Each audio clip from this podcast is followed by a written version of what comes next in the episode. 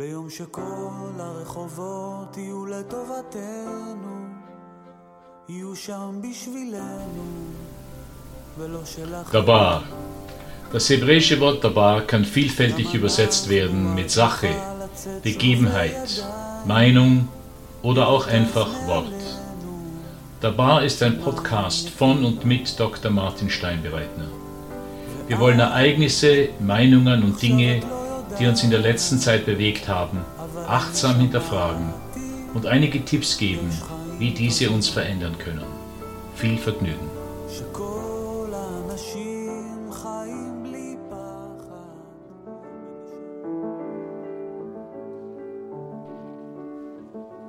Mein Freund der Kaktus. Auf meinem Bücherregal steht ein kleiner Kaktus. Ich habe ihn vor zehn Jahren geschenkt bekommen und seit er wächst er vor sich hin. Er ist ein Naturwunder, denn wenn ich ihn in den letzten zehn Jahren 20 Mal gegossen habe, dann ist das viel. Mit anderen Worten wächst und gedeiht, naja, vielleicht nicht gedeiht, er vor sich hin scheinbar unbeirrt von meiner sehr erratischen Freundschaft. Wenn ich ihn einmal aber gieße, dann ist es fast so, als ob er das mit einem Lächeln zollen wollte denn die darauffolgenden Tage sprießt wieder etwas Neues.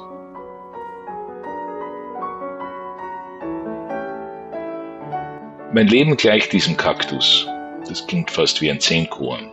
An vielen Orten in meinem Leben stehen kleine Pflänzchen, die scheinbar wachsen, ob ich sie hege oder nicht. Kleine Orte des Lebens, die trotz meiner Vernachlässigung weiterhin Blätter treiben. Nehmen wir etwa meine Gesundheit. Obgleich Sport zu machen wichtig ist, bin ich im Großen und Ganzen gesund, selbst wenn ich für Monate das Sportstudio meide. Selbst mit 63 ist mein Intellekt noch immer in der Lage, mich durch das Leben zu manövrieren, obgleich es für Statistik und Astronomie nicht mehr reicht. Wenn ich mich für Wochen nicht melde, ist meine Schwester in ihrer Treue weiterhin für mich da, ja schickt mir sogar regelmäßig Fotos von ihren Ausflügen auf WhatsApp. Lauter Kakteen also, die in keiner Weise ihr Recht einfordern, und weiterhin einfach wachsen.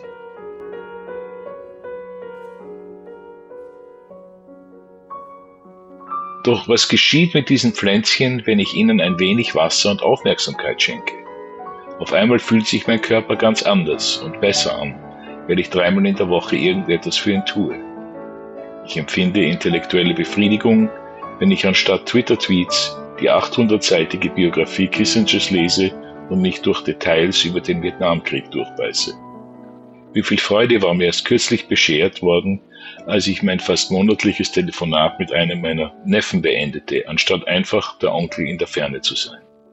In unserem Leben können wir also Triebe wahrnehmen, genauso wie ich an meinem Kaktus, wenn wir nur ein wenig Aufmerksamkeit und tender loving care für einen gewissen Bereich aufwenden.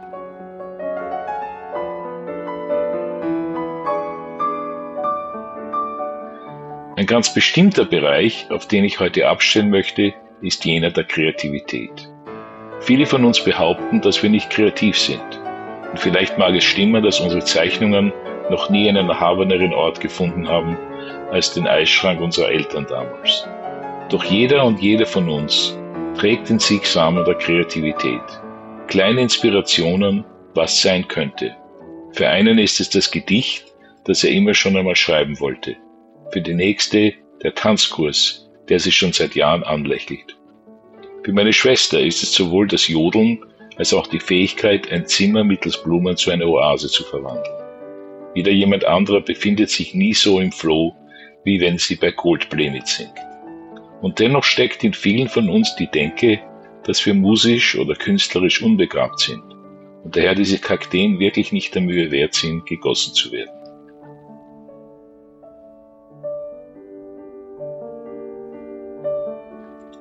Die westliche Christenheit befindet sich derzeit in der Fastenzeit und Ramadan steht auch demnächst vor der Tür.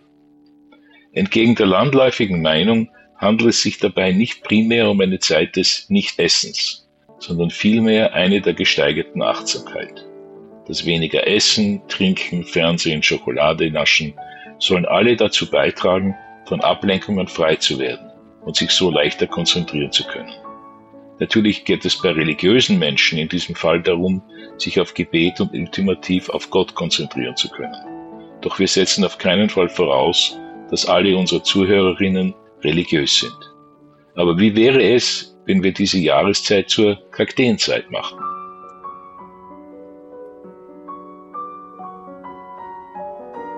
Was meinen wir damit? Ähnlich dem berühmten Frühjahrsputz könnte es doch lohnend sein, ein Kakteeninventar aufzustellen.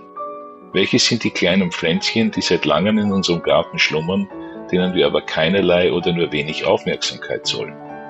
Das beginnt vielleicht bei unseren Neujahrsvorsätzen, die nun schon wieder zwei Monate hinter uns liegen.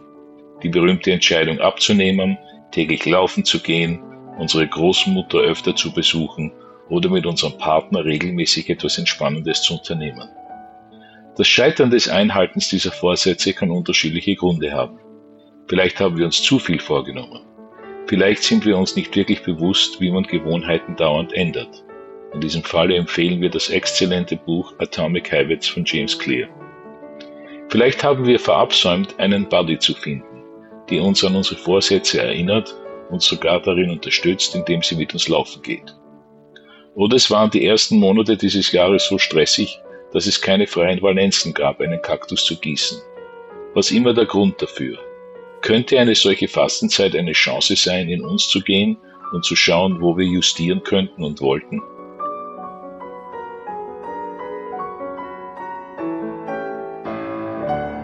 Kommen wir auf unser engeres Thema zurück, die kleinen Inspirationspflänzchen. Das Erste, was wir tun könnten, ist es uns zuzugestehen, dass es diese in unserem Leben gibt. Wenn wir die unter Anführungszeichen richtigen Eltern oder Lehrer hatten, dann wurde uns schon früh ausgetrieben, uns auch nur im weitesten Sinne des Wortes als künstlerisch zu sehen.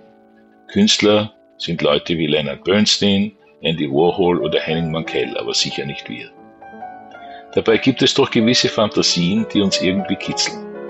Was wäre, wenn ich töpfern könnte? Ikebana scheint eine faszinierende Disziplin zu sein. Schade, dass ich schon seit der Tanzschule nie mehr das Tanzbein geschwungen habe, außerhalb halb betrunken in der Disco. Ich bewundere meine Nachbarin, die ihr Zimmer selbst tapeziert und ausgemalt hat. Wenn wir einmal einen dieser Inspirationssamen entdeckt haben, was könnten wir damit tun? Bei mir schlägt dann sofort mein Perfektionismus durch. Ich lege mir die Latte hoch, bevor ich überhaupt angefangen habe. Ich muss halbprofessionelle Fotos machen, sonst zahlt es sich überhaupt nicht aus anzufangen. Ich muss teure Küchengeräte anschaffen, bevor ich meine Kochkünste upgraden kann.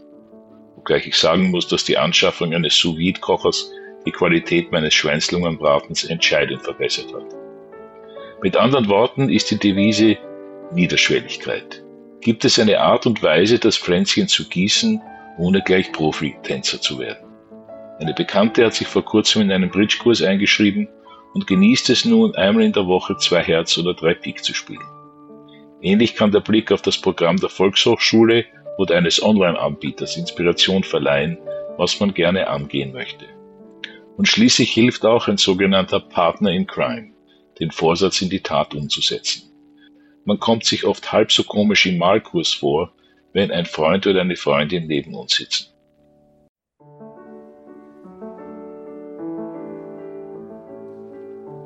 Wieso sind wir so erpicht, vom Musischen zu sprechen? Der unmittelbare Grund dafür ist meine Lektüre Rick Rubins Buch The Creative Act, A Way of Being. Doch das Buch hat nur erneut etwas angestoßen, das sich in meinem Leben immer wieder bestätigt hat. Wenn ich kreativ bin, dann bin ich eine bessere Version meiner selbst.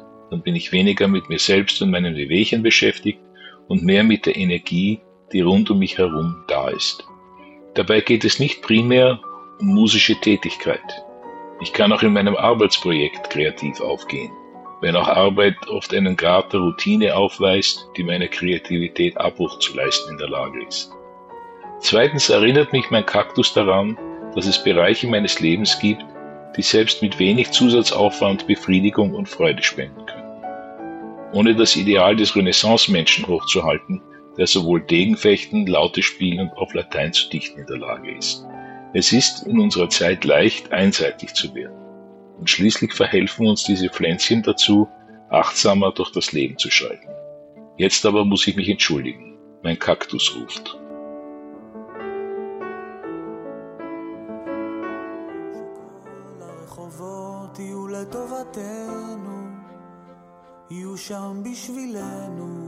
Da. Das sind Martin Steinbereitner, Fritz Löwe, Piruschka Katscher und Jakob Beer. Wenn Ihnen diese Episode gefallen hat, dann abonnieren Sie Dabar auf iTunes, Spotify oder woher Sie sonst immer Ihre Podcasts beziehen und empfehlen Sie uns weiter. Für Fragen, Anregungen und Feedback sind wir dankbar. Finden Sie uns einfach auf Facebook unter Einstein Podcasts. Bis zum nächsten Mal.